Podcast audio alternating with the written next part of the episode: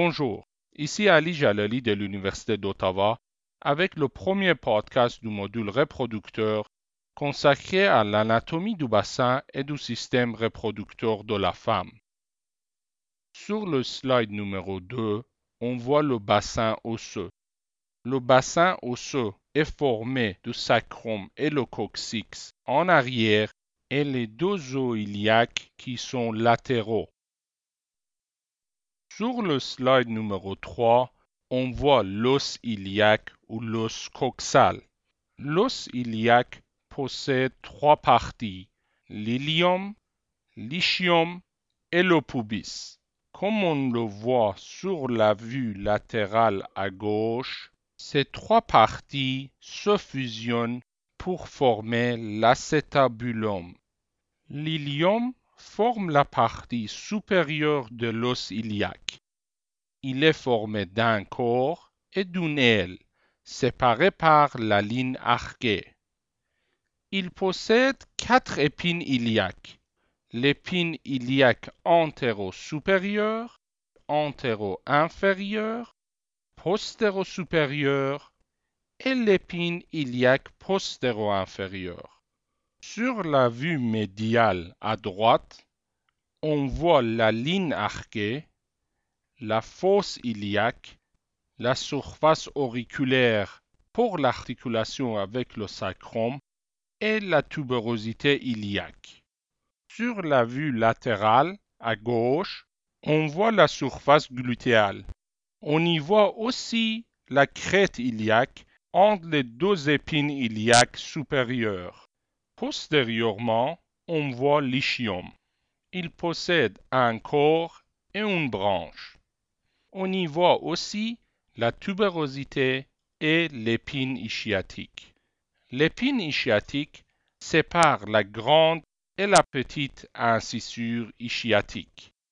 Antérieurement, on voit le pubis, formé d'un corps et deux branches. Notez bien la présence d'une crête pubienne et un tubercule pubien au niveau du corps. On y voit aussi le foramen obturé limité par l'ischium et le pubis. Sur le slide numéro 4, on voit le sacrum et le coccyx. Le sacrum est formé de cinq vertèbres fusionnées. On y voit une base, un apex, une face pelvienne, une face dorsale et deux faces latérales. Au niveau de sa base, on voit les deux ailes avec le promontoire sacral. L'apex s'articule avec le coccyx. Sur sa face pelvienne à gauche, on voit les lignes transverses, formées des corps fusionnés de cinq vertèbres sacrées. On y voit aussi quatre paires de foramen sacro-pelviens. Sur sa face dorsale à droite, on voit les cinq crêtes sacrales et quatre paires de foramen sacro-dorsaux. Notez bien aussi la présence de l'hiatus sacral limité de deux côtés par les deux cornes sacrales. Au niveau des faces latérales, on voit les surfaces auriculaires pour l'articulation avec l'ilium.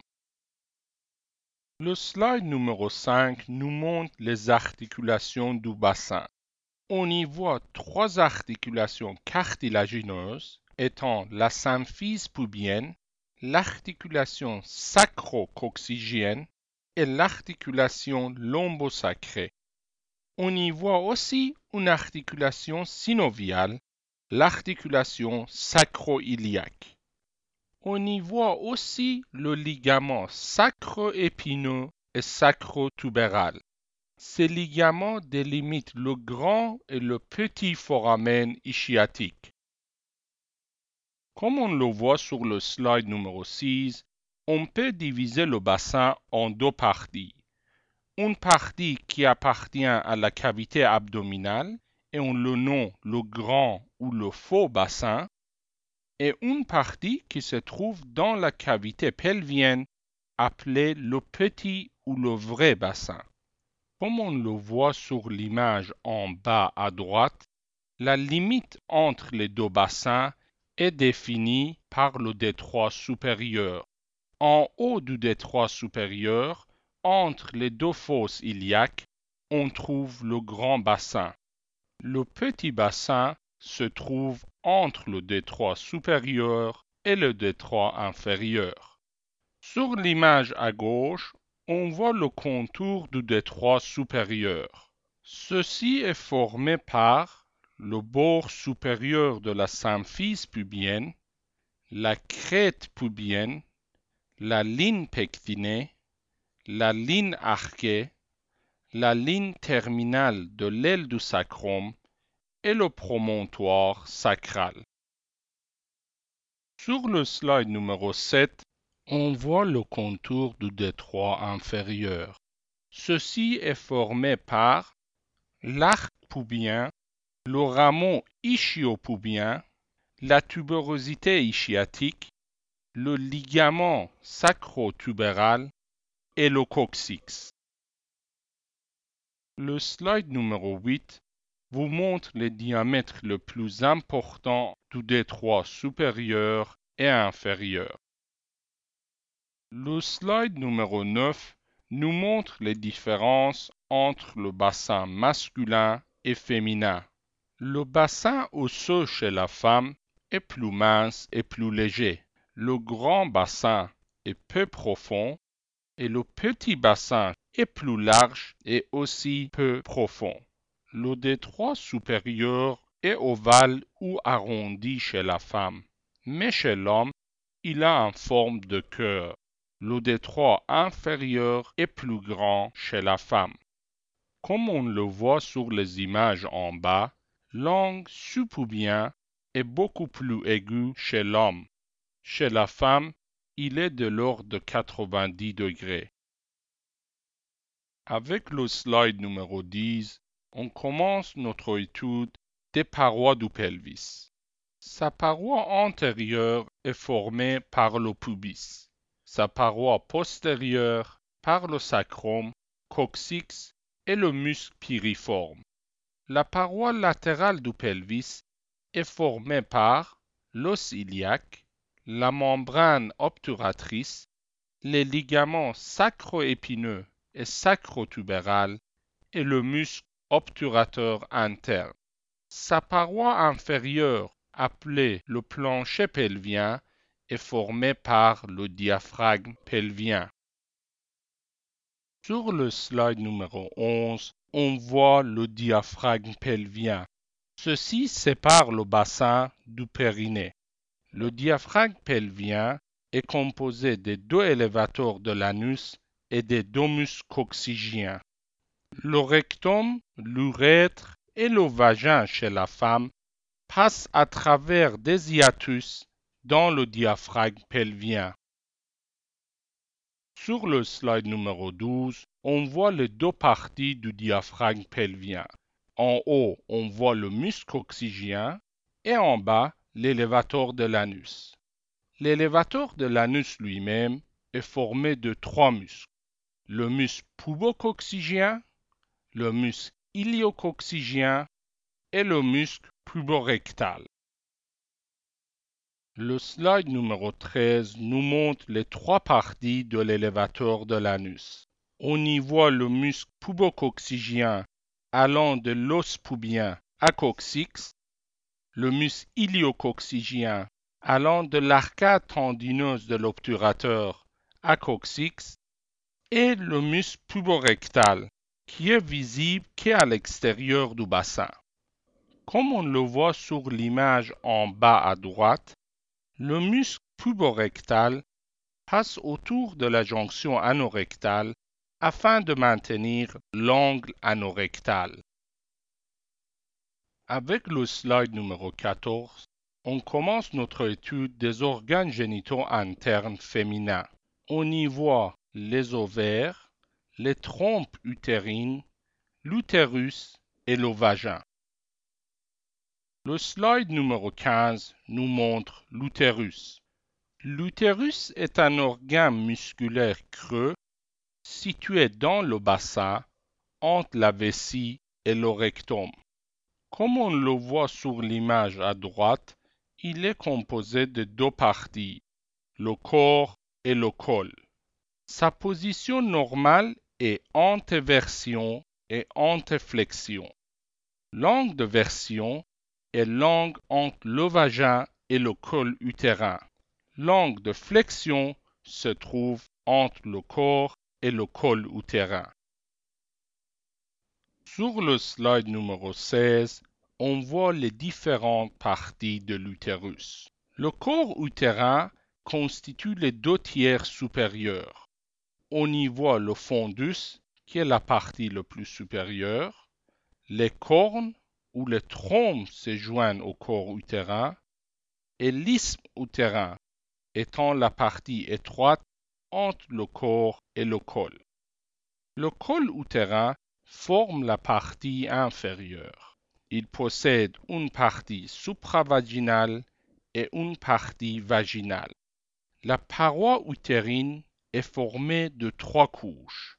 Le périmètre, qui est une couche externe mince formée du péritoine, le myomètre, qui est formé de muscles lisses, et l'endomètre, qui est la couche la plus interne.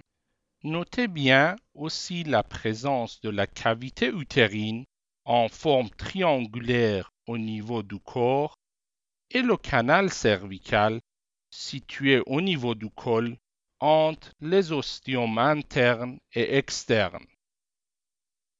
Le slide numéro 17 nous montre la partie vaginale du col utérin et l'ostium externe.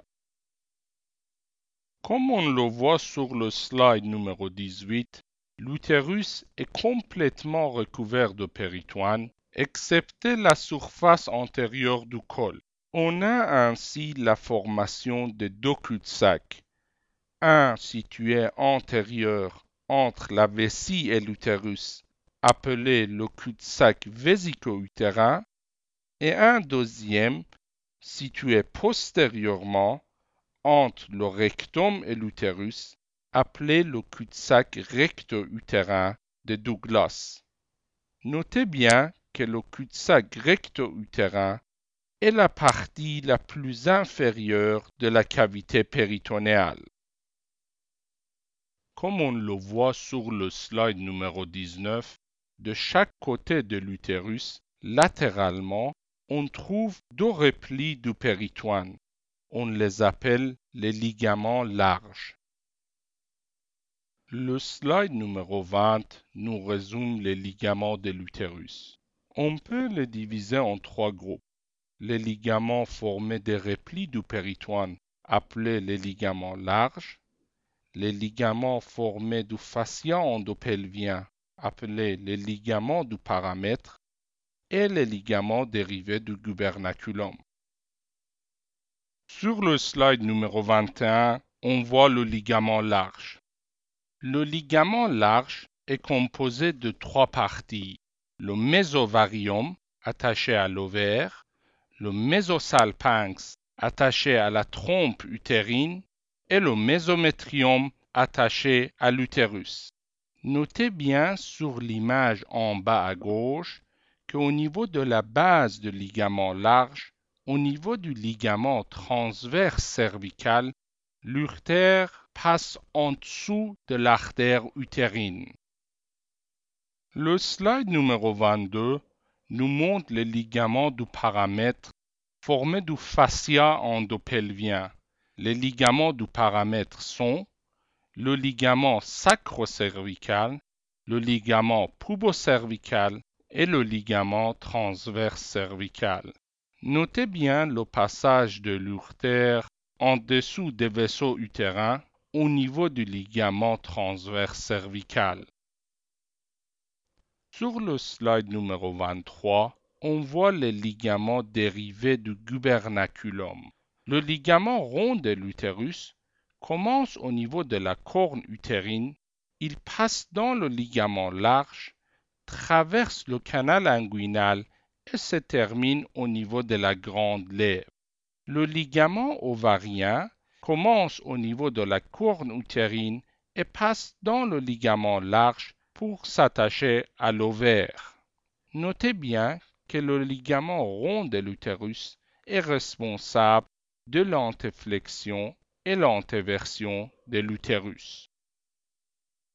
Le slide numéro 24 nous montre les trompes utérines de Fallope. Chaque trompe utérine possède quatre parties. L'infundibulum et ses franges, l'ampoule qui est longue et large, l'isthme qui est courte et étroite et une partie utérine. Notez bien aussi la présence de deux ostiomes, l'ostium abdominal et l'ostium utérin. La grande partie de la trompe utérine se trouve dans le bord libre du ligament large. L'infundibulum et ses franges se trouvent dans la cavité abdominale. Sur le slide numéro 25, on voit les ovaires. Les ovaires se trouvent dans le bassin, près des parois latérales, dans les fosses ovariennes.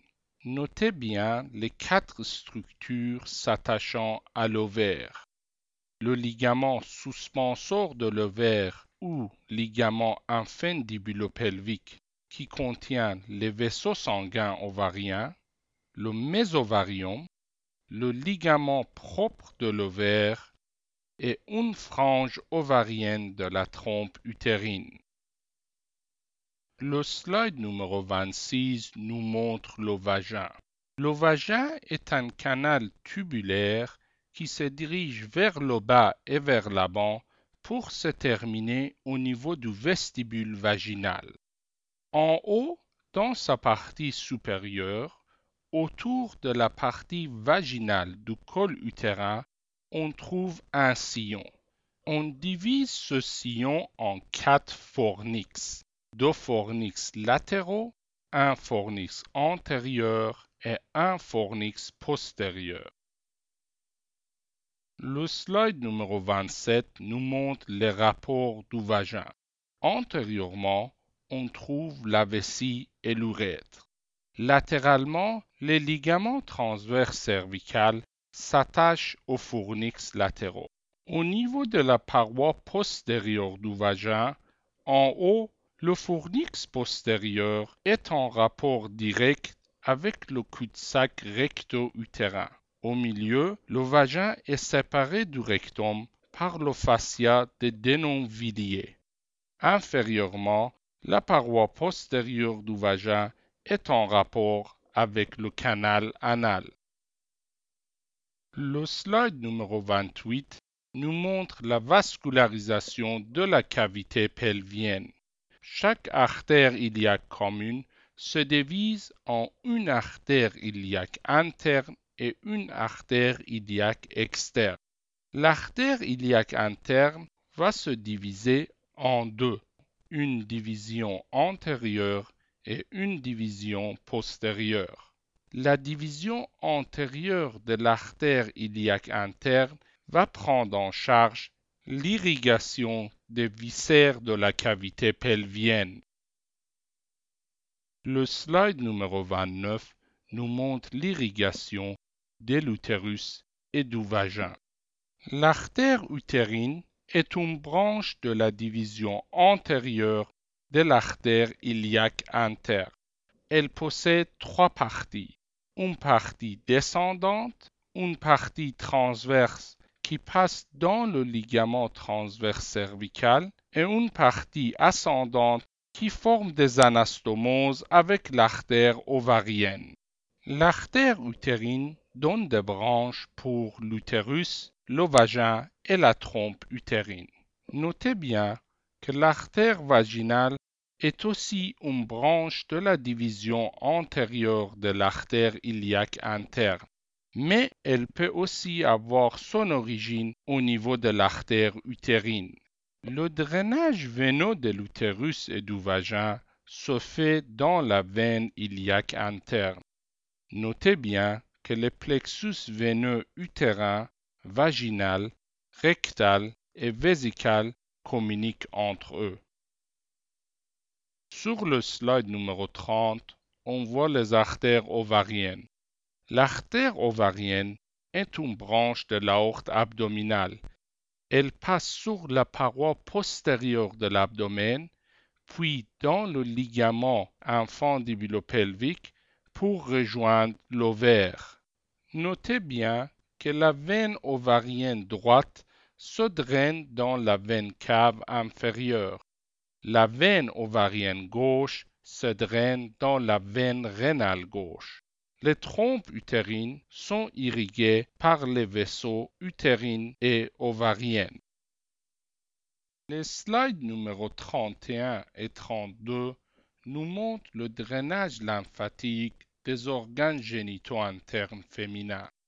Comme on le voit sur ces images, les ovaires, les trompes utérines et la partie supérieure de l'utérus se drainent dans les nœuds lymphatiques para-aortiques. La partie inférieure de l'utérus et la partie supérieure du vagin se drainent dans les nœuds iliaques internes. La partie inférieure du vagin se draine dans les nœuds inguinaux superficiels. Le slide numéro 33 nous montre l'innervation des organes génitaux féminins. La partie la plus inférieure du vagin, périnéal, possède une innervation somatique venant du nerf honteux S2, S3, S4. Elle est donc sensible au toucher et à la température. Le reste du vagin et l'utérus sont des viscères pelviens qui possèdent une innervation autonome. La partie sous-péritonéale de l'utérus, formée principalement de son col et du vagin, possède une innervation parasympathique issue des nerfs splanchniques pelviens S2, S3, S4. L'innervation autonome de la partie intrapéritonéale de l'utérus, formée principalement de son corps, est effectuée par le système sympathique issu des nerfs splanchniques lombaires T12, L1 et L2. Le slide numéro 34 vous montre l'importance de la connaissance d'anatomie en clinique. Ceci termine notre cours sur l'anatomie du bassin et du système reproductif féminin.